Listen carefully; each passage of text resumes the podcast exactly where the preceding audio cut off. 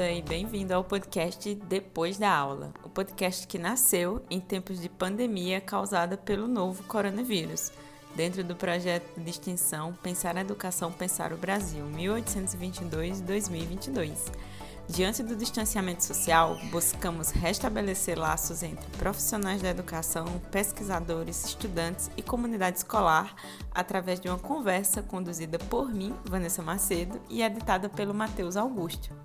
Nesse período, estamos lidando com diversos programas, aplicativos, como forma de nos mantermos conectados uns aos outros. É, muitas vezes o som não funciona, a conexão é estável, mas o desejo de estar com o outro permanece. E é nesse lugar que abre-se possibilidades de encontrar com as sensibilidades que transitam nesse período de pandemia. Então, Lara, bom dia. Obrigado por ter desprendido um tempinho na sua agenda para estar aqui com a gente. É, eu sou a Vanessa Macedo, eu sou uma das coordenadoras do projeto Pensar Educação, Pensar o Brasil é, atuo em várias frentes assim do projeto, sou editora, sou podcaster, sou orientadora, faço muita coisa. E esse aqui é o Matheus, que eu gostaria que se apresentasse. É, eu sou Matheus, eu sou aluno de jornalismo da UFMG também, e eu sou bolsista de extensão em gestão de websites do, do projeto. É, então eu mexo, publico o jornal, publico os textos que precisa, né? De vez em quando faço algumas é, manutenções mais simples no site quando precisa e, é, também sou podcast agora no, no Depois da Aula. E o Depois da Aula é o podcast do Pensar Educação, Pensar Brasil, que surgiu num período de pandemia quando que ainda estamos, né, nesse período de pandemia, esse tempo alargado, encurtado, não sabemos ao certo, mas foi um podcast que surgiu para tentarmos nos aproximar das pessoas, apesar dessas caixinhas enquadradas, apesar de, do distanciamento social, tentar é, estabelecer algumas conexões. A gente teve uns períodos assim de idas e vindas do podcast, mas eu e o Matheus continuamos aqui. E a proposta é uma conversa, né?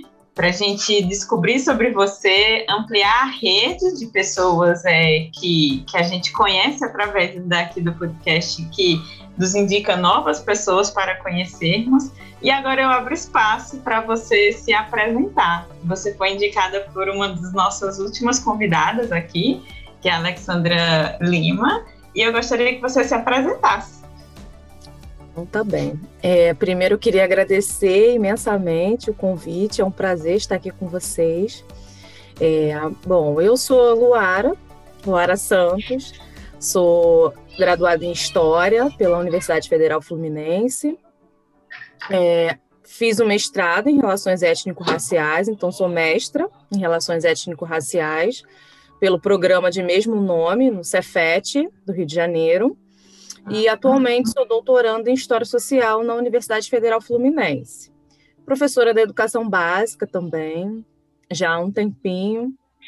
É, antes de ser professora de História, eu fui normalista, estudei no Instituto de Educação de Niterói, Instituto de Educação Professor Ismael Coutinho, é, Niterói é uma cidade da região metropolitana do Rio, né? Não sei se todos conhecem, acredito que sim. Mas e aí eu nasci, cresci em Niterói e estudei no Instituto de Educação, me formei professora e depois fui para a graduação. No primeiro momento, meu projeto era fazer pedagogia, mas no final do curso normal, eu tive assim várias questões e aí decidi que eu ia fazer história, né?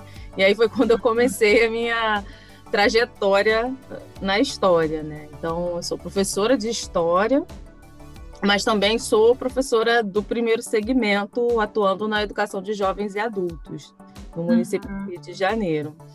É, além disso tudo, eu sou mãe da Luísa Maim, uma criança que vocês vão ouvir provavelmente. É um... Já ouvimos. É, correndo pela casa, falando, enfim, que ela é uma espoletinha de quatro anos.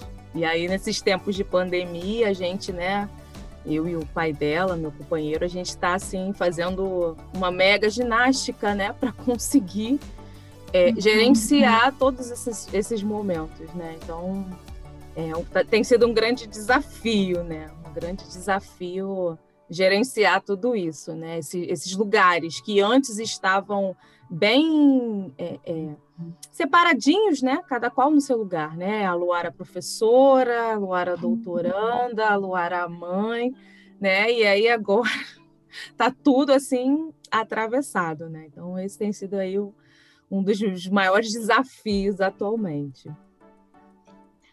Você falou um pouco sobre a sua trajetória é, e sempre amarrada por essa questão da educação, do, do da formação.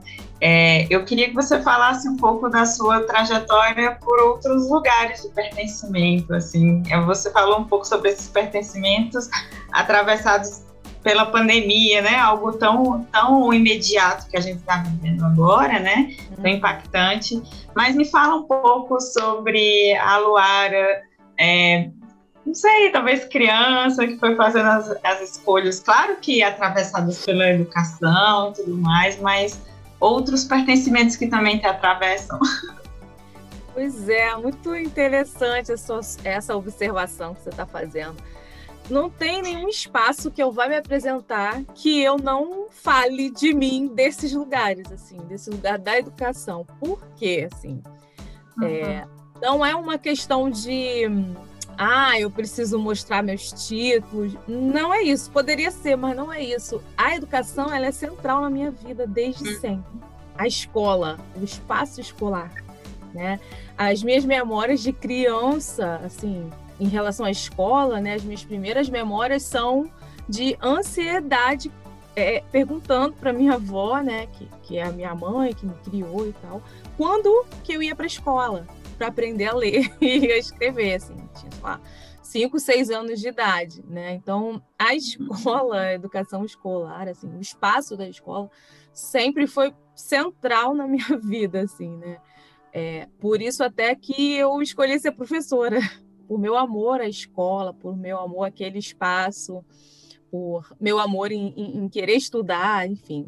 Mas querer estudar também, querer estar na escola, querer me formar, também tem muita relação com as questões raciais, assim, né? Uhum. Porque na minha infância eu fui muito atravessada pela discriminação racial, né?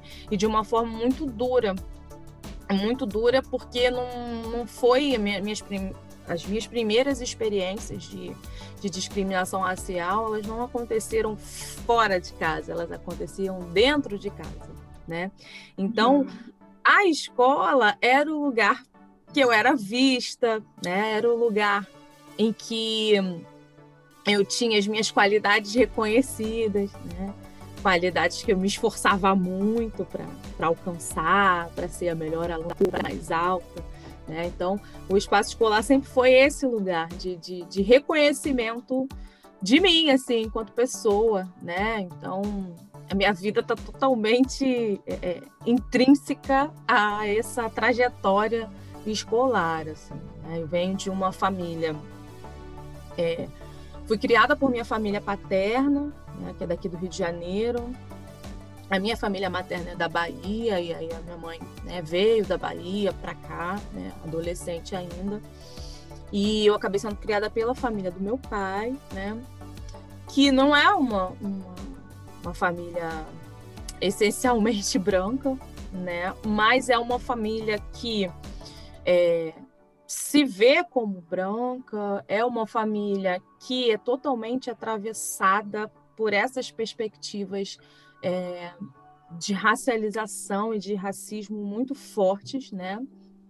É, e aí isso tudo atravessa muito a, a, a, minha infância, principalmente, a minha adolescência, né? Então, desde muito cedo, eu sempre tive essa consciência de que eu era uma menina negra, né? Mas não foi uma construção de consciência positiva e afirmativa, né? Foi uma construção é, muito negativa e ao mesmo tempo do combate, né? Assim, de estar tá sempre combatendo tanto é, essas esse, essa discriminação, né, que, que, vinha de diversas formas, né, quanto também de, de combater no sentido de, de tentar não incorporar essas visões e de, de tentar não é, é, acreditar né, nessas visões que estavam sendo transmitidas para mim. Assim. Então, é, as minhas vivências em família, minha infância, estão todas atravessadas né, por todas essas questões né, das relações raciais e, e o, o, sentido que a escola tem para mim, enfim, é, é, é, um, é um sentido muito forte, muito central na minha vida. Então, geralmente, quando eu vou falar de mim, sempre vem a escola, a, a educação, assim, é, como ator central, assim, na minha vida, porque acaba sendo mesmo, assim, né? Porque também, através da educação, através da formação, eu pude ir me libertando de, de todas essas amarras, de todas essas visões estereotipadas, sabe? Que eu cresci ouvindo sobre mim, é, sobre outras pessoas negras, né? Então, é, é foi através da educação também, né? Embora não tenha sido tranquilo estar na universidade, né? Eu entrei na universidade num momento em que havia pouquíssimas pessoas negras, né? Pelo menos na minha turma da graduação eram, éramos pouquíssimos. Não só a falta de, de, de, pessoas negras, mas um currículo totalmente branco, etnocêntrico, sabe? Então, também foi um lugar de, de muito sofrimento, assim. Também não foi fácil, sabe? Foi bem difícil, assim. Mas é, eu não sei, acho que eu não consigo dissociar, assim, a minha história desses caminhos, assim, sabe? E você acha que todas essas esse esse movimento, né, e essa essa relação que você teve assim com é, com a sua negritude e com a discriminação é, influenciou você a escolher especificamente história? Porque o, o papel do historiador, né, e, e, a história é muito importante para acabar com, com essa com essa invisibilização, né, da, das nossas histórias assim. Porque eu penso que, apesar de eu sempre ter me entendido é, como negro, eu só fui entender mesmo a, a, dimensão e a importância de saber a própria história recentemente, assim, uns 3, 4 anos que eu venho nesse processo. É, eu queria saber como essas coisas influenciaram, né? Sua escolha por história, pela história. Então, quando eu escolhi fazer história, né, eu tava saindo do curso normal e aí é, a minha vivência no curso normal, numa escola estadual, né, foi uma vivência de, é, é, de alunos majoritariamente negros, né, ou não só majoritariamente negros, mas alunos que oriundos, né, do, do mesmo da mesma classe social, né, digamos assim, usando esse termo, então, era um, um, um, lugar que eu não me sentia um corpo estranho, que eu não me sentia é, não pertencendo, muito pelo contrário, sempre foi um lugar de muito pertencimento. Estar na escola, ser professora, para mim sempre foi algo como assim uma ferramenta de, transformação do mundo mesmo, sabe? E aí eu achei, né, saindo do, da escola normal, ali com 18 anos, né, aquela coisa da juventude e tal, eu falei, nossa, mas eu quero mudar o mundo, eu acho que eu posso mudar o mundo se eu fizer história, assim. Não tinha ainda muito essa dimensão é, é das relações raciais, assim, né? Como você, Matheus, assim, esse meu processo tem, não, tem um pouco mais que, que três, quatro anos, mas também ele não estava ali desde sempre, né? Por mais que eu sempre, né, desde criança, eu soubesse que eu era uma menina negra, desde criança eu né, vivenciasse essas experiências de discriminação e que eu buscasse construir ferramentas, né? Eu busquei construir ferramentas para é, refutar essa discriminação. Eu não tinha ainda uma bagagem, nem tinha como ter. Da mesma forma, quando, quando eu decidi fazer história, ainda não tinha é, noção, assim, da, não tinha dimensão da, do papel da história para pensar, né, para me pensar como uma pessoa negra no mundo. Né? Então, isso eu fui construindo também na graduação em História e muito mais fortemente no mestrado. E aí, realmente, no mestrado, que eu comecei em 2013 e terminei em 2015, ali foi realmente o lugar, assim, que eu sempre coloco como um antes e depois, assim, na minha vida enquanto pessoa negra, sabe? Porque mesmo na universidade, mesmo fazendo graduação em história, assim, eu tive é, contato com algumas disciplinas, né, que abordavam a história negra, as relações raciais, mas isso em 2007, 2008 até 2010 não era preponderante, né? As coisas vão começar, vão mudar, né, nas universidades, especialmente nas universidades federais, um pouquinho depois até da minha saída, né? Eu me formei em 2011.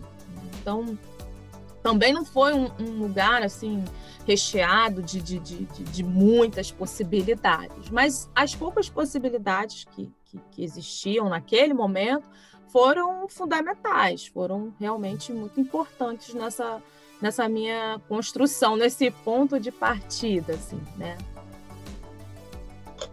Lara, você falou em várias questões que te atravessaram quando você estava é, no Instituto de Educação, não é? No curso normal, para você tomar essa escolha pela história. É, eu lembro, e você fala muito assim também dessa coisa da transformação, da mudança, né? Da, que a, é, claro que naquele contexto que você viveu, de que é a possibilidade de, de transformação é, pela disciplina, né, história, mas também trabalhando como educadora, é, nesse nível. É, tentando me aproximar, claro, é, talvez eu consiga, talvez não, mas eu também, eu também sou historiadora e lá no, na minha, no meu ensino médio, é, eu fui despertada assim por eu é, sou paraibana de uma de uma cidade de interior de 400 mil habitantes é, filha de uma mãe branca um pai negro e muito embranquecida pela minha mãe né? Que minha, a minha mãe meu pai teve pouca participação né na minha criação e fui muito embranquecida. Então durante a minha é, no, durante o meu ensino médio, um professor que, que provocava muitos alunos, especialmente com temas voltados a ateísmo e tal, assim, me deslocou completamente de toda aquela toda aquele é, aquela orientação católica, né, normatizada, aquela coisa muito branca de família, é, conservadora também, né? Até hoje uma família muito conservadora. E, e eu lembro que foram escolhas fundamentais para mim fazer história. É, quando eu escolhi lá no vestibular, lá naquela cidade do interior, filha de classe média. E eu queria que você falasse um pouco, né? Não sei se, se as nossas experiências se aproximam ou não, mas quais foram essas questões assim que, que que elas incendeiam a gente de dentro para fora, né? E que faz a gente fazer escolhas e tal. Claro que você mesmo falando, né? Não foi no curso de uma graduação que muita coisa se assentou, foi mais no mestrado. Comigo também aconteceu coisas parecidas, mas eu sempre lembro com muito é, com muita conexão assim de, de, como foram aqueles aqueles aquele ano, assim, aquele, aquele segundo ano do ensino médio, entendeu? Do que de tanta coisa que virou assim para mim. Queria ouvir de você como foi esse processo, quais foram essas questões que você falou. Então, é, assim, ouvindo você falar, né, pensando na, no meu próprio caminhar, assim, é, ao contrário de você, assim, eu sou de uma família muito pobre, né, muito pobre, de, de trabalhadores, assim, que a maioria não conseguiu é, avançar num, processo de escolarização, né? É, de histórias né, contadas por minhas tias, meu pai, né? De viver em uma escola que não tinha nenhum suporte para permanência dos alunos, então os alunos tinham que bancar o transporte, eles tinham que bancar o uniforme, eles tinham que bancar material, eles tinham que bancar tudo. Então, não tinha como, né, para minha família, porque também precisavam trabalhar, né? Sempre precisaram trabalhar. A necessidade do trabalho sempre foi é, é algo central para as pessoas da minha família, né? Então, estar na escola, né, para mim foi é, também não só um movimento de, de, de rompimento com, com esse ciclo, né, de poder alcançar é, algo que eu entendia como muito importante, como fundamental, mas que por conta de todas essas dificuldades as pessoas da minha família não tinham conseguido é, é acessar, né? Mas também um projeto é, de vida, assim, de eu não posso nem dizer de ascensão social, porque acho que ascensão é muito forte, mas de mobilidade, sabe? De mobilidade social mesmo, de poder é, de ter autonomia, sabe? E de também, autonomia que eu digo, de, de escolher mesmo qual o caminho que eu queria seguir. E de escolher não estar no mesmo lugar que todas as mulheres da minha família estiveram, que foi o lugar do trabalho doméstico, né?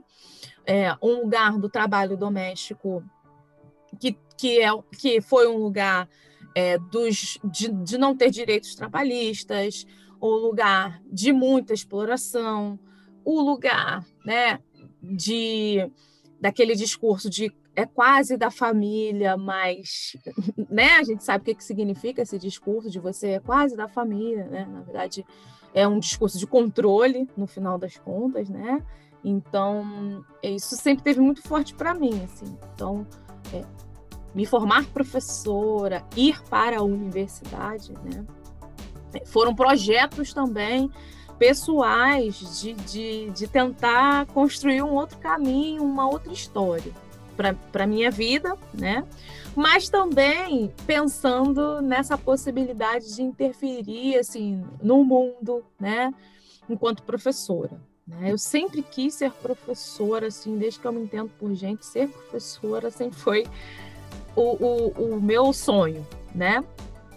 E não, não teve assim um momento detonador assim. Né? Eu, eu não sei exatamente o que, que me fez ter esse, esse, essa mudança de não querer cursar pedagogia e de querer cursar história. Mas eu lembro que na época tinha muito essa coisa assim de não, eu quero mudar o mundo. E aí acho que com a história eu vou ter uma formação é, mais sólida, que, que me faça é, é, mudar o mundo. Assim, eu sempre gostei muito de história, muito, muito mesmo na escola. Então, mas no curso normal eu estudei muito mais história da educação, né? Porque no curso normal a gente faz é, as disciplinas pedagógicas, né? E aí eu estudei muito mais história da educação e tal. E, e sempre gostei muito da, da história, sempre gostei muito das, das disciplinas pedagógicas, sempre quis estar nesse lugar de ser professora, assim, né? E aí, professora de história me, me pareceu um, uma boa escolha, assim, uma escolha que me possibilitaria, assim, ser mais transformadora, assim, sabe? Esse, esse foi o meu caminho naquele momento. Mas na escola, assim, as nossas discussões, elas eram muito em torno do papel da educação, na vida da, das pessoas, dos alunos, das crianças. Não tínhamos essa discussão racial na escola. Não existia. Assim, não me recordo de nenhum professor ter levantado essa discussão. Sabe? Eu fiz o curso normal entre 2002 e 2005. Não, não teve, assim, essa discussão não existia, assim, né? O que existia é a gente pensar os pressupostos da educação, essa, essa ideia da educação universal, né, para todos e tudo mais. Então, não, não me recordo da gente ter discutido assim. O que era muito forte para a gente, para boa parte de nós, alunas, né, era esse demarcador social, assim. Né? Nós tínhamos é, professoras já antigas, né? assim, o curso normal ele é majoritariamente feminino, né? Tanto no, nas alunas quanto nas professoras também. E aí nós tínhamos professoras que eram professoras já antigas, né? Que eram professoras que tinham feito o curso normal também, que eram professoras que vinham dessa classe média, né? Dessa classe média branca, da zona sul, da cidade de Niterói, né? E aí, então, isso, isso ficava muito marcado, assim, para gente, né?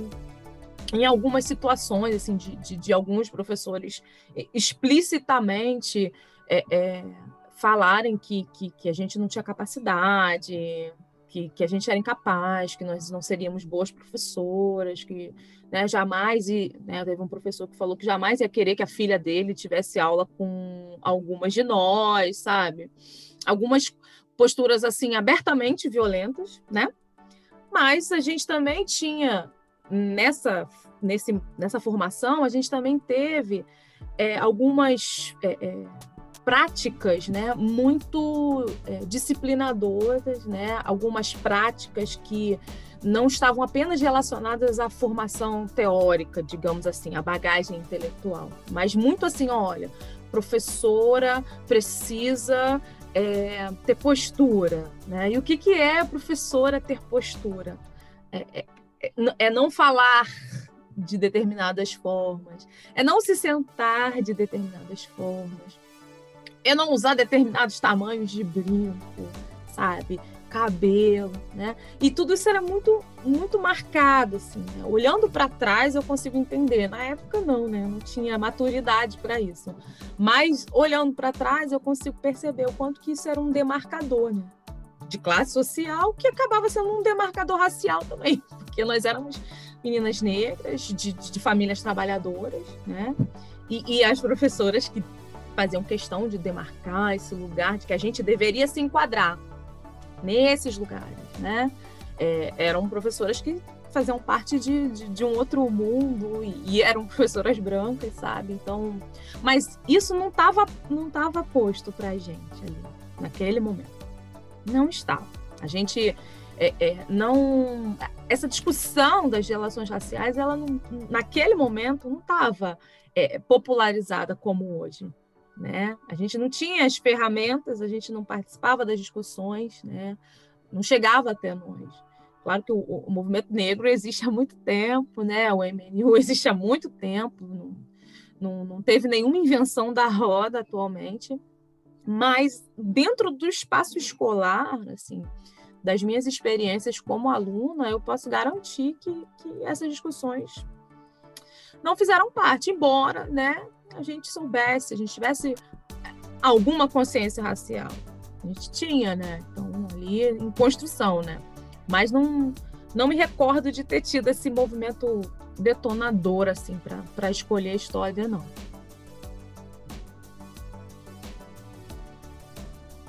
É, tava apanhando para desmutar o microfone aqui. É, eu, você falou muito é, da sua experiência como, como aluna, né? É, e aí eu queria saber também um pouquinho sobre a sua experiência é, com essas questões e outras também, que você quiser falar como, como professora. É, então, assim, eu comecei a, a, a prática, né, enquanto professora, como estagiária, né, quando eu estava lá na escola normal. E aí eu comecei esse estágio né, de, de auxiliar de professora, eu tinha 16 anos. 16 para 17 anos. Assim. É, foi tanto é, importante para a minha formação, né, para a minha prática e tudo mais, mas também importante do ponto de vista do trabalho, né, porque eu estava dando o meu primeiro né, para ocupar aquele lugar tão almejado como professora. Né? Eu estava tendo um trabalho, um, um primeiro trabalho, que não era um trabalho como empregada doméstica. Né? Isso foi muito marcante para mim, assim, muito marcante mesmo. E eu falo isso, assim, é, eu sempre respeitei muito né, o trabalho da, das minhas tias, da minha avó, que, que era lavadeira, né? Lavava e passava, enfim. É, mas eu sempre entendi que esse lugar da empregada doméstica era o lugar da subalternização. Eu nunca tive dúvida com relação a isso. Eu sempre entendi que o lugar de, da empregada doméstica era o lugar da subalternidade. E eu não queria estar ali, né? Então, quando eu dei esse primeiro passo, né? Foi assim um marco para mim.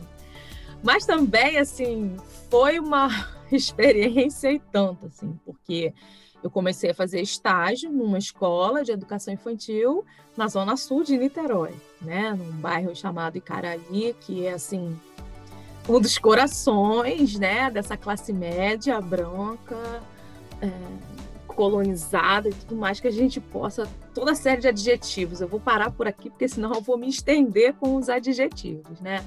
Então também foi assim é, essa primeira experiência de ser auxiliar numa turma de educação infantil. Meu desafio não, não estava só ali dentro da sala de aula de aprender a prática pedagógica, né? as práticas pedagógicas relacionadas aos projetos, relacionadas às metodologias da escola, mas tinha a ver também com né, eu, uma pessoa negra, transitando naquele espaço de pessoas majoritariamente brancas e que não só brancas, mas também de um, um outro universo social. Né? E, e, cara, e não foi uma novidade para mim, por quê? uma das minhas tias foi empregada doméstica a vida inteira em Icaraí, então eu sempre frequentei, né, como a sobrinha, a filha da empregada, né, que entrava e saía pelo elevador de serviço, enfim, sempre aquela posição bem marcada, né? Então, estar, né, como professora, né, como aprendiz de professora naquele espaço foi muito desafiador, né? marcar. E aí eu fui crescendo, assim, na idade, né? E também na escola. Eu fiquei na escola até 2009, né? Nessa escola. Terminei o curso normal. Fui efetivada como professora da escola. E comecei a graduação também, no mesmo momento, né? É, terminei a escola em 2005 em 2006 eu entrei na graduação e continuei na escola. Em 2006 efetivada como professora regente, né? Então, eu entrei nessa escola com 16 anos e saí com 23 anos, né? Então, assim, foi também um, um, o meu processo de crescimento, né? Enquanto pessoa, enquanto aluna, enquanto professora também, né? Então, essas experiências foram muito muito marcantes para mim assim e como eu disse o principal a maior dificuldade era realmente é, lidar mesmo com, com, gerenciar esse lugar de ser uma pessoa negra nesse espaço majoritariamente branco né é, o principal desafio, o primeiro desafio de todos foi a gente, e aí eu falo a gente, eu e outras auxiliares, né? foi a gente conseguir cavar um espaço para poder é, é, ter a oportunidade de sermos regentes de turma, né? Por que, que eu falo isso? Porque a escola tinha um histórico de auxiliares, né, alunas do curso normal, como eu, muitas negras, outras não, né? Todas nós filhas né, de, de pais trabalhadores, algumas de nós é, moradoras de favelas. Quando havia a necessidade de ter um, uma professora regente, uma professora de turma, nunca nenhuma de nós éramos as escolhidas, sabe? Então, é, a primeira resposta é: ah, vocês não são formadas ainda. Ok, né? Não éramos formadas, então legalmente a gente não poderia assumir turma. Mas havia casos de. Havia caso, inclusive, de uma dessas é, é, professoras que começou como auxiliar, curso, formada no curso normal, cursando pedagogia na UERJ, na Universidade Estadual, mas ela não era boa para assumir uma turma. Né? E, coincidentemente, entre muitas e muitas e muitas aspas, ela era uma professora preta. Né? Não só uma professora negra, uma professora negra de pele preta, né? Então, ela não era boa o suficiente para assumir turma. Então, havia sempre uma série de, de, de, de enredos, né? uma série de, de, justificativas. Então, sempre que havia possibilidade de, de, assumir uma turma de uma professora regente, de uma das turmas de educação infantil, era alguém que vinha de fora, e geralmente essa professora que vinha de fora era uma professora branca, dali da Zona Sul mesmo, que tinha mais a cara da escola né? Então, esse foi o nosso desafio, assim, né? De dizer, não, peraí, a gente está estudando, a gente se formou, a gente está indo para a graduação, a gente também tem capacidade para ser professora regente, né? E aí a gente conseguiu é, cavar esse espaço, né? E, e aí eu, se não me falha a memória, eu acho que eu fui a primeira das auxiliares a assumir turma, né? Depois de formada e depois outras, né? Foram assumindo turma. Só que o lugar do, do ser professora na escola particular, assim, não estava me, me motivando muito mais. E também eu comecei a graduação em História, né? Então estava um pouco distante, né? Esse universo de ser professora, da educação infantil. E aí foi quando eu prestei alguns concursos, né? E aí quando eu fui convocada para um desses concursos para trabalhar numa escola municipal, foi quando eu encerrei meu ciclo na, na escola particular e na educação infantil. E aí foi quando eu comecei na escola municipal, na, na escola pública, como professora. Né? E aí foi outro grande desafio, assim, enorme. Né? Porque eu cheguei na escola, assim, com essa cabeça de que, ah, não, mas a educação ela é muito importante, ela foi muito transformadora na minha vida, e ela tem que ser para vocês também, vocês têm que enxergar da mesma forma que eu sempre enxerguei. Enfim, foi um pega para capar, sabe? Mas a gente, é, é, apesar de, de, de, todas as, as dificuldades, né? apesar de todos os sacodes que eu levei, eu acho que eu aprendi muita coisa assim nesse primeiro momento, sabe, como professora. É, uma das maiores lições assim que eu aprendi é a necessidade da escuta, né? É fundamental assim na escola. É óbvio que a gente não pode negar jamais para os nossos alunos da, da escola pública tudo que eles têm direito, sabe? De conhecimento, de, de, de, de conteúdos, de habilidades, os nomes, os nomes que a gente queira dar. Mas a capacidade de dialogar com, com as bagagens que eles estão trazendo, assim, ela é fundamental. Ela é uma ferramenta fundamental. E aí eu apanhei um pouquinho, mas acho que eu consegui aprender, assim. Né? E sigo no desafio, né? Sigo aprendendo. Lara, sobre, sobre essa última questão assim que você colocou, né, de, é, da sua experiência, de como você coloca a escola na sua vida, é, o quanto que isso está é, imbricado com, com a sua narrativa sobre sua, sua própria vida e o quanto que é, você, em um primeiro momento, queria que todos fossem transformados ou reconhecessem, né? Às vezes é uma questão de reconhecimento, como você tem, entendeu? Como é que tá isso hoje? É, você terminou agora falando um pouco da escuta, é, de outros repertórios, né, do, dos seus alunos. Como é que tá isso hoje, assim, né? Porque isso também remete ao papel da escola no sentido mais amplo, assim, né, de transformação social, é, ou de reprodução das, das diferenças, né, também. Então, como é que como é que essa escola que foi que foi é tão importante para você, que, que transformou sua relação com o trabalho, que te lançou em outro, outra forma de se colocar, né? Você falando do bairro, outra forma de se colocar no espaço, é, a, a, mesma questão com, com, com buscar uma é, a graduação lá em História.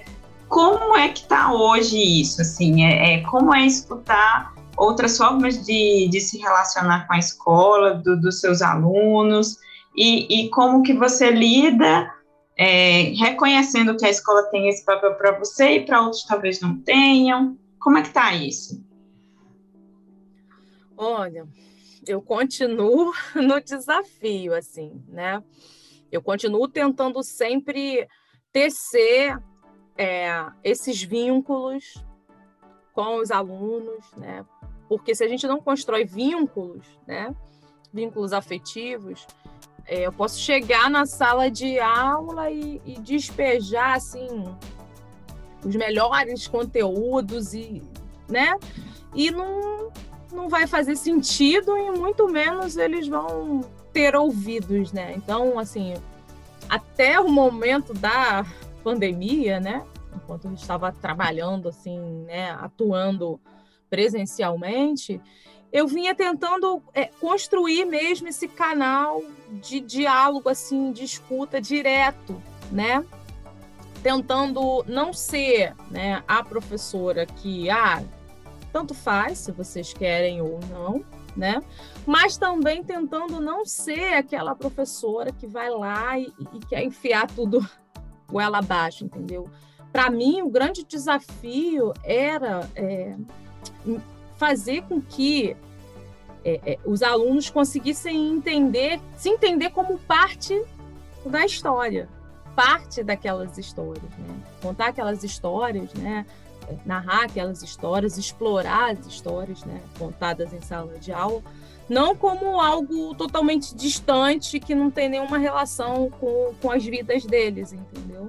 Então, nesse sentido, assim, trabalho majoritariamente com a Lei 10.639, falando de história negra, falando, né, é, é, das nossas lutas e fazendo sempre esse vínculo entre passado e presente, não de uma forma anacrônica, mas é, tentando né, fazer com que é, seja possível é, para os alunos é, entenderem e visualizarem, né, de alguma forma materializarem essa relação passado-presente. Né? Então, é, o meu fio condutor tem sido mesmo trabalhar com as histórias negras, né? com as nossas histórias. Então, qualquer período histórico que eu esteja trabalhando, eu vou tratar de, de história negra, assim, né? Eu vou tratar de relações raciais. Né?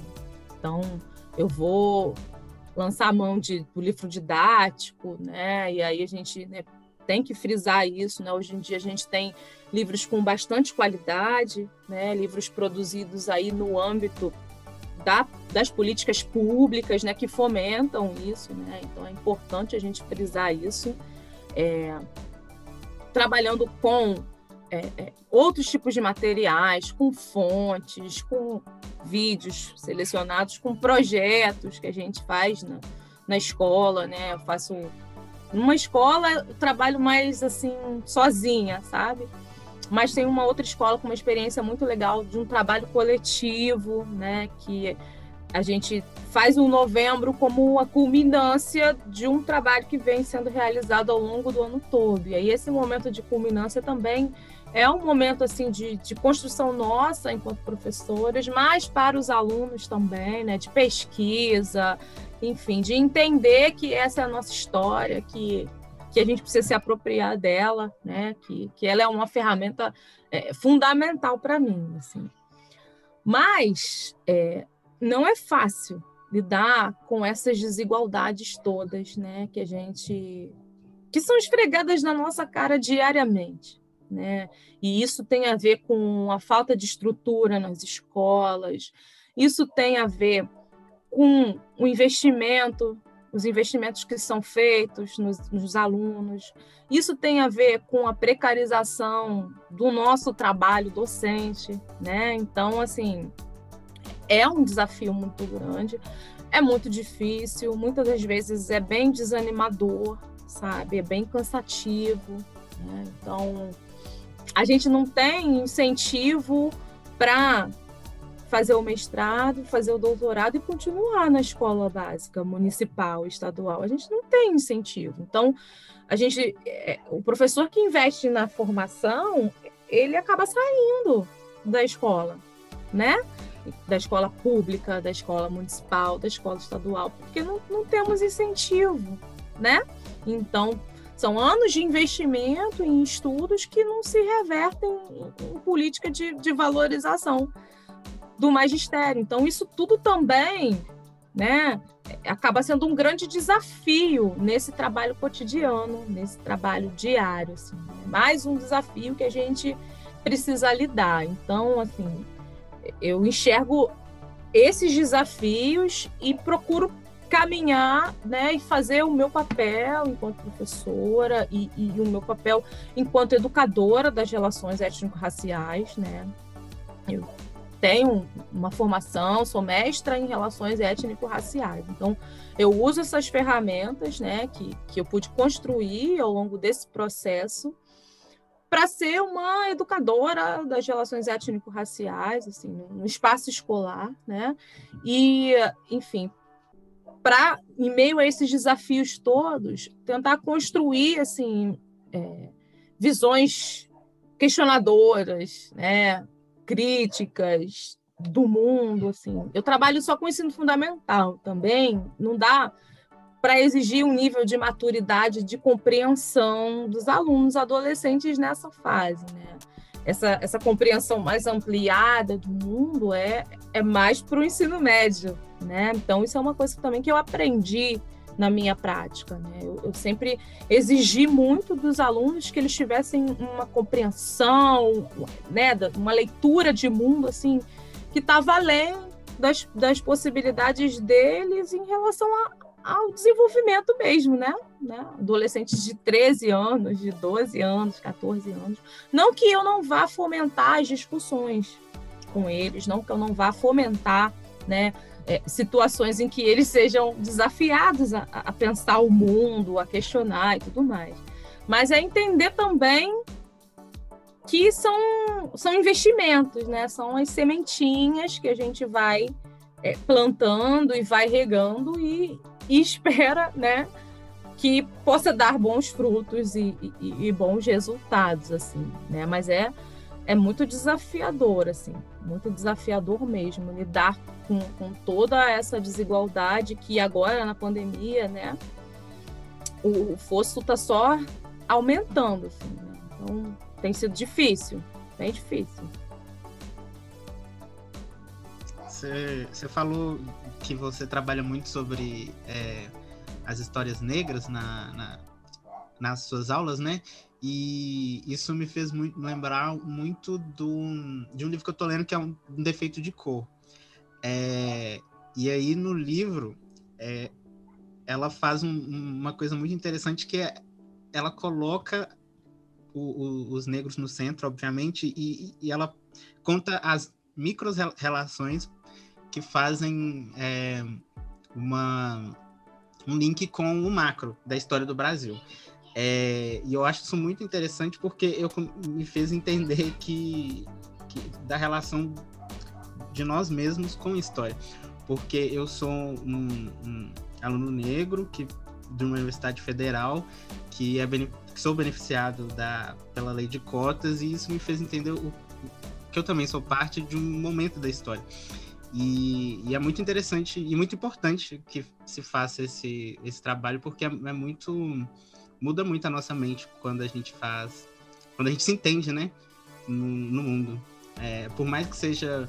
É, por, por, a partir de pequenas coisas, coisas simples, assim, que nem sempre a gente vê o, o todo na hora, mas que à medida que a gente vai envelhecendo e amadurecendo, são, são processos muito, muito importantes, assim, que acontecem dentro da gente. Sim, sim. Eu, eu sigo muito por esse caminho né, de, é, da construção positiva e afirmativa das identidades dos alunos. Assim. Eu acho que eu entendo né, que antes de qualquer coisa a gente precisa se entender, se reconhecer nesse mundo. Esse é o primeiro passo. Né? Se entender, se reconhecer de modo positivo, de modo afirmativo. E nas minhas experiências escolares, né, enquanto aluna da escola pública, nos anos 90, eu nunca aprendi essa história positiva e afirmativa. Né? A história que eu aprendi é a história da imagem, eu sempre falo isso, assim, né? mas é isso, é essa imagem que eu tenho de história da população negra, que eu aprendi na escola. É o escravizado do quadro do Debré amarrado e apanhando. É só isso que eu aprendi. Né? Então, eu procuro contar outras histórias. Assim. Em nenhum momento negar a violência da escravidão, a violência do racismo, muito pelo contrário. Mas é o que eu procuro sempre dizer para os meus alunos: olha, o que a gente precisa entender, o problema não está na gente. O problema está no sistema racista, o problema está nas pessoas racistas, não está em nós. A gente vai reconhecer, a gente vai identificar, sim, porque isso também é importante. Muitas das vezes a gente não tem nem ferramentas para para mobilização, porque a gente nem entende o que está acontecendo, a gente nem reconhece, nem identifica que está vivendo uma, uma discriminação racial, né? nem reconhece né, de que formas a discriminação racial é, é, acontece, porque é de muitas formas, né? Então, acho que, né, enquanto professora, lá, né, contando, ensinando, né, estou trabalhando no meu currículo, né? Eu tenho um currículo que foi construído por nós, professores, no município. Foi lá, né, são os nossos referenciais curriculares. Né? Temos também, e construídos a partir, né, atualmente, da BNCC, da Lei 10.639, enfim. É a partir desse currículo, a partir desses conteúdos, a partir desses pontos que eu vou trabalhando a história da população negra, que eu vou trabalhando também essas questões de identidade, sabe?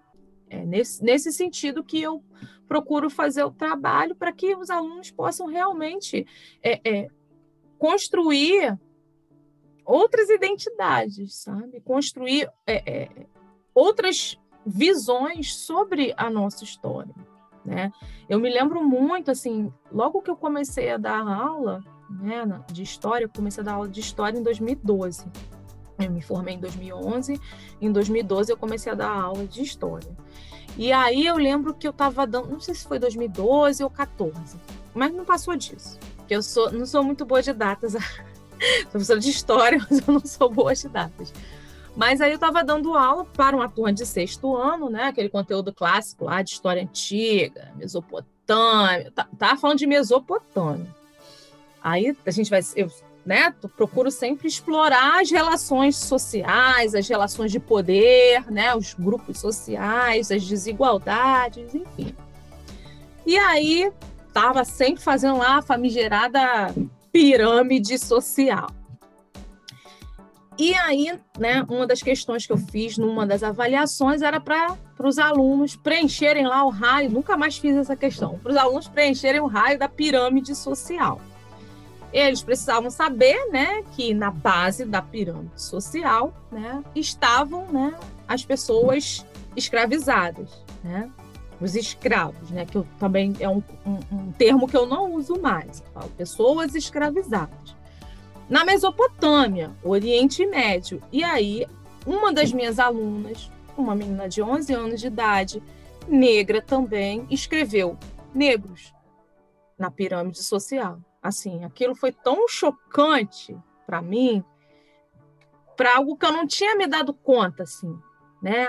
A, a criança chega, a criança de 11 anos, ela já tem essa visão é, é, é consolidada, que acaba sendo consolidada não só na escola, mas nos meios de comunicação, que ser negro é ser sinônimo de escravo.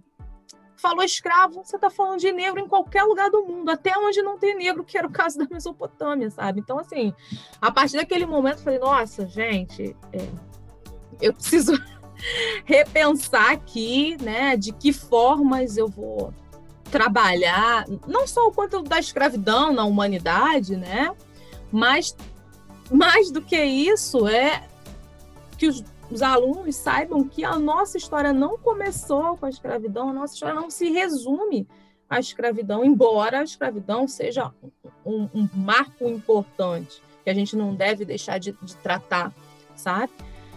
E, de que formas a gente vai tratar também, né? Mas desconstruir essa perspectiva de que né, o escravo é o, o, o subalterno, pura e simplesmente. E o escravo, subalterno, sinônimo de pessoa negra, assim. Isso, isso é muito, muito forte, né? Muito forte, assim, né? nas trajetórias de, de todos os alunos, mas especialmente para alunos negros, né? Alunos negros de uma região pobre, né?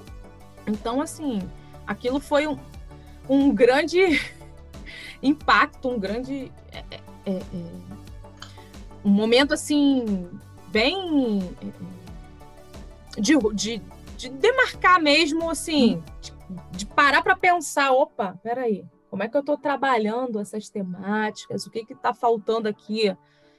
Discutir com os alunos, repensar, sabe? Então, assim, uhum. super lições. Venho tendo super lições a cada ano, sabe? Claro, eu queria te perguntar, a gente falou tanto aqui, né, sobre a escola, sobre o quanto que está amarrado com a sua trajetória, seu repertório, seu reconhecimento, é, a sua relação com o trabalho, mas eu queria saber, e a doutora Luara, como é que está a fabricação dessa identidade doutora? Eu sou doutora também, eu sou doutora em educação e para mim foi muito conflituoso ser uma doutora, apesar de ter sido filha de classe média, de, sabe? Naturalmente eu ia entrar na universidade, naturalmente eu teria um curso superior, ter essa expectativa classe média branca em cima, mas tive muitos conflitos em ser doutora. Como é que tá isso para você? Eu estou puxando isso também por conta, especialmente do seu pertencimento de professora de educação básica. Como é que isso, como é que isso está, assim, considerando é, a gente está falando tanto aqui sobre escola, sobre educação básica. Como é que está a fabricação da doutora Luara? Olha, assim, né? A construção desse lugar, né, de doutoranda, quase doutora, né, que ainda falta defender a tese. Espero que não passe de novembro desse ano, nas minhas prorrogações todas, né? Mas assim, tem sido um processo é, começou como de uma forma assim bem é, é bem tensa assim né eu decidi uhum. fazer o doutorado e tal e aí fui fazer o doutorado e aí no dia que eu no dia que eu estava fazendo a prova de língua estrangeira eu descobri que eu estava grávida e aí assim foi um impacto assim, gigante foi muito assustador uhum. porque tudo que eu é, é, vivenciei enquanto é, aluna da graduação, né, era essa, esse não lugar para uma mestranda ou para uma doutoranda que fosse mãe ao mesmo tempo. Assim, isso sempre foi muito estigmatizado, sabe? Tanto que meu, meu projeto era, bom, eu primeiro tenho filho, aí depois eu faço o doutorado, ou eu faço doutorado e depois eu tenho filho, assim. Não só por conta dos desafios, né, de conciliar tudo, mas principalmente por conta dessa estigmatização, assim, que sempre foi muito forte, muitas histórias, assim, ah, de aluna que ficou grávida e teve que largar o mestrado, teve que largar o doutorado por pressão, sabe? Isso, isso me assustou demais, assim, nesse primeiro momento. E aí acabou aguçando em mim essa coisa, assim, né? Essa conduta, esse, esse padrão de, de, de, de relação no, com o mundo acadêmico, com a minha formação, de me exigir muito e muito e muito e muito e muito sempre mais, né? Eu sempre me exigir muito e hoje eu entendo que me exigir muito não tem só a ver com a característica pessoal, né? Isso tem a ver com toda essa estrutura racista que a gente chega nesses espaços e a gente não é entendido como pertencendo àqueles espaços de uma forma tão violenta que muitas das vezes a gente também acaba incorporando isso. Ou mesmo nessa luta contra essas violências, né? Qual é a melhor resposta que a gente encontra? É tá sempre fazendo mais e ser sempre mais, a história do fazer duas vezes mais, né, que a gente ouve na infância, né? Então, isso percorreu minha vida acadêmica no, no mestrado, né? E no doutorado isso acabou se intensificando, né? Embora, assim, eu tenha encontrado um, um programa de pós-graduação que não estava mais configurado dessa forma de estigmatizar as alunas, né, pós-graduandas, grávidas ou mães, né, tem uma, uma política de licença maternidade oficial, né? Eu tive acolhimento da minha orientadora, tenho até hoje, mas ainda assim, né? Assim, é, quando a minha filha tinha três, nem três meses, eu já estava participando de um evento acadêmico que eu tinha me inscrito antes. E, e, tinha outro que eu tinha me inscrito também, e ela tinha um, um, mês e pouco, mas aí eu tive a sensatez de não ir, não fui, né? Porque um mês e pouco é demais, né? Mas quando ela tinha quase três meses, eu fui no evento acadêmico e estava lá com ela, porque assim, né? Já existe essa pressão do mundo acadêmico, da produção, né? Não só da, da produção, é a produção do artigo, mas é também a participação dos eventos, enfim. E ali eu sempre me senti mais ainda na obrigação de estar e de fazer, porque, né? Eu sou mãe, assim, né? Então isso isso foi forte, assim. Então me exigiu, assim, ao longo desses quatro anos, vem me exigindo uma organização extrema, né?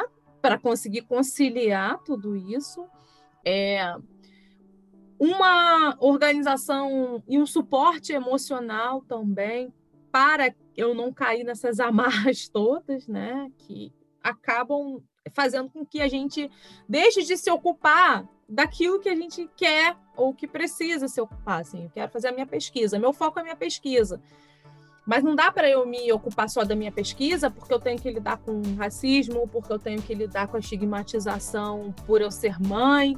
Então, assim, isso é, ao longo desses anos, assim, tem sido um exercício de manter o foco, né? Tentar manter o foco, tentar produzir, tentar pesquisar, assim, não abrir mão daquilo que eu me propus, sabe? A minha pesquisa é sobre trajetórias de mulheres negras, de professoras negras, né?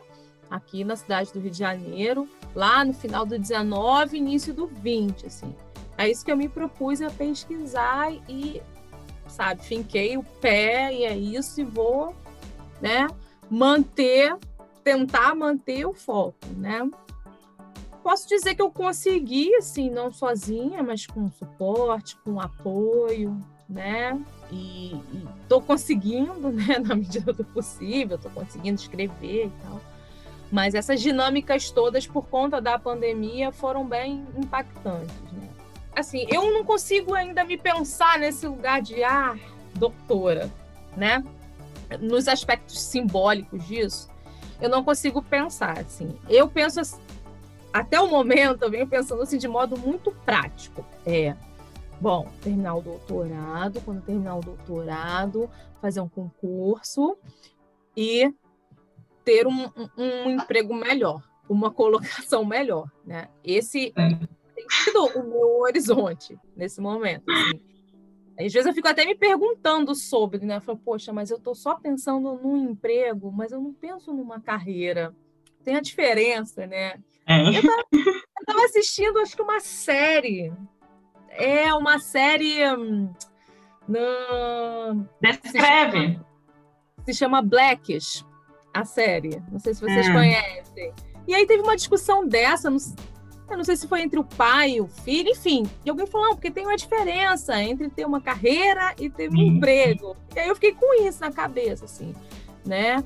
No momento eu não consigo me, me, me permitir pensar, vislumbrar, assim, uma carreira, né? Uhum. Momento eu venho pensando mesmo nesse aspecto prático, assim, do, do emprego. Porque a necessidade material, assim, não só a necessidade material, assim, mas poder estar num lugar de tanto de maior segurança é, material, mas também de melhores condições mesmo de trabalho, assim, principalmente, uhum. principalmente melhores condições de trabalho, um pouco melhores, né? Então, ainda não parei para me pensar assim, né? Ai, nossa, doutora Luara, eu nem sei se eu vou conseguir lidar com isso, sabe? Até hoje eu também não sei. É. Não sei, não sei mesmo. Então, assim, numa mudança de carreira, né? Eu, eu, eu acho que ela vem se dando assim é, por conta das circunstâncias, né? Para mim foi muito difícil ser uma doutora, me ver como doutora. Tive um doutorado bem, bem difícil mesmo, por questões minhas mesmo, mas é, a, a gente também agora dentro do projeto tem todo um pertencimento de comunicação, é, isso tem crescido muito assim dentro de mim, é muito para você o trabalho foi um imperativo, para mim foi uma, uma descoberta. Trabalhar para mim é uma descoberta que veio depois de ser doutora. Então eu vim com muito privilégio mesmo, é, criada como uma, como uma menina branca, entendeu? Uhum. Então vim com uma trajetória de muito privilégio. Então de fato assim, todas as minhas amigas assim é, a maioria delas, né, falam muito do, de estar no doutorado e pensar de modo prático mesmo, o que, que é preciso para chegar em tal lugar, o que, que é preciso para fazer isso, fazer aquilo. E até de modo geral, no, nas universidades não se fala muito sobre carreira, né? É, parece que é uma coisa engessada, assim, que você tem que seguir, etc. Eu também não vou tentar antecipar isso para você, né? Foi uma curiosidade, assim, do tipo como é que tá sendo para você isso? Eu defendi em 2017, então isso já tem algumas coisas assim já assentadas, né, para mim. Foi quando eu entrei. É... Você defendeu, eu entrei no doutorado. É. E aí eu espero que você construa assim, né, esse lugar, sendo ele de uma orientação prática, de carreira, ou de, é, de colocação mesmo, acho que, que é um pensamento super válido e com muita organização e foco, né? Que também é outra descoberta que eu tô tendo, assim, né? Tô tendo o privilégio de descobrir isso agora, então... Enfim, é, não sei se o Matheus quer comentar um pouquinho mais, a gente já, já extrapolou uma hora. O que, que você quer comentar, Matheus? não tenho mais nada para comentar, não. Eu doutor ainda. Mas um dia, quem sabe, eu chego lá. Ah, então, olha só, Luara, te agradeço demais. A ideia aqui é justamente irmos construindo questões com você à medida que a gente vai conversando, vai se aproximando, vai se distanciando. É, são momentos muito importantes, assim, esses do podcast que eu e o Matheus fazemos. Então, te agradeço demais pela entrega, pela conversa. A gente também ganha um pedacinho de você aqui com a gente. Espero também ter entregado um pouquinho da gente para você.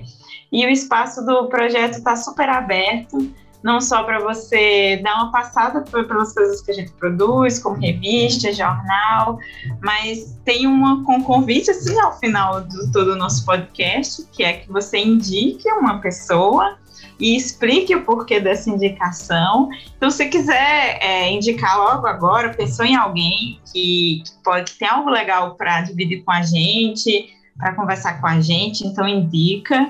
É, ou então, se quiser indicar depois, não tem problema, mas precisa justificar. Tá. Pensou em alguém eu, agora? É, eu não sou uma pessoa que consegue pensar rápido assim, não. Eu levo um tempinho.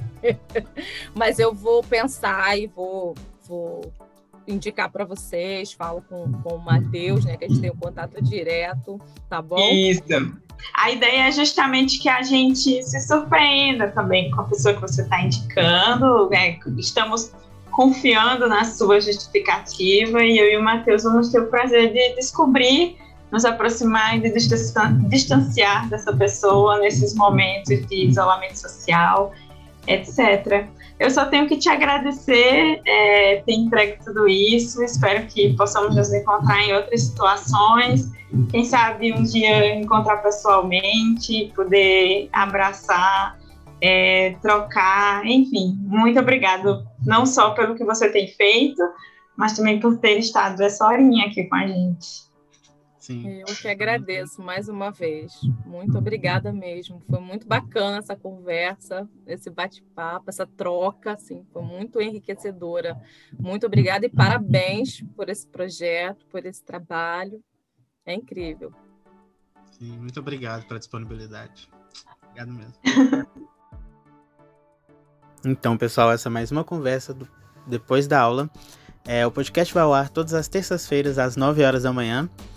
É, e também não se esqueçam de nos seguir nas redes sociais. Estamos no Facebook, Instagram, Twitter e no YouTube, todos com o nome Pensar Educação, Pensar o Brasil. É, esperamos vocês semana que vem.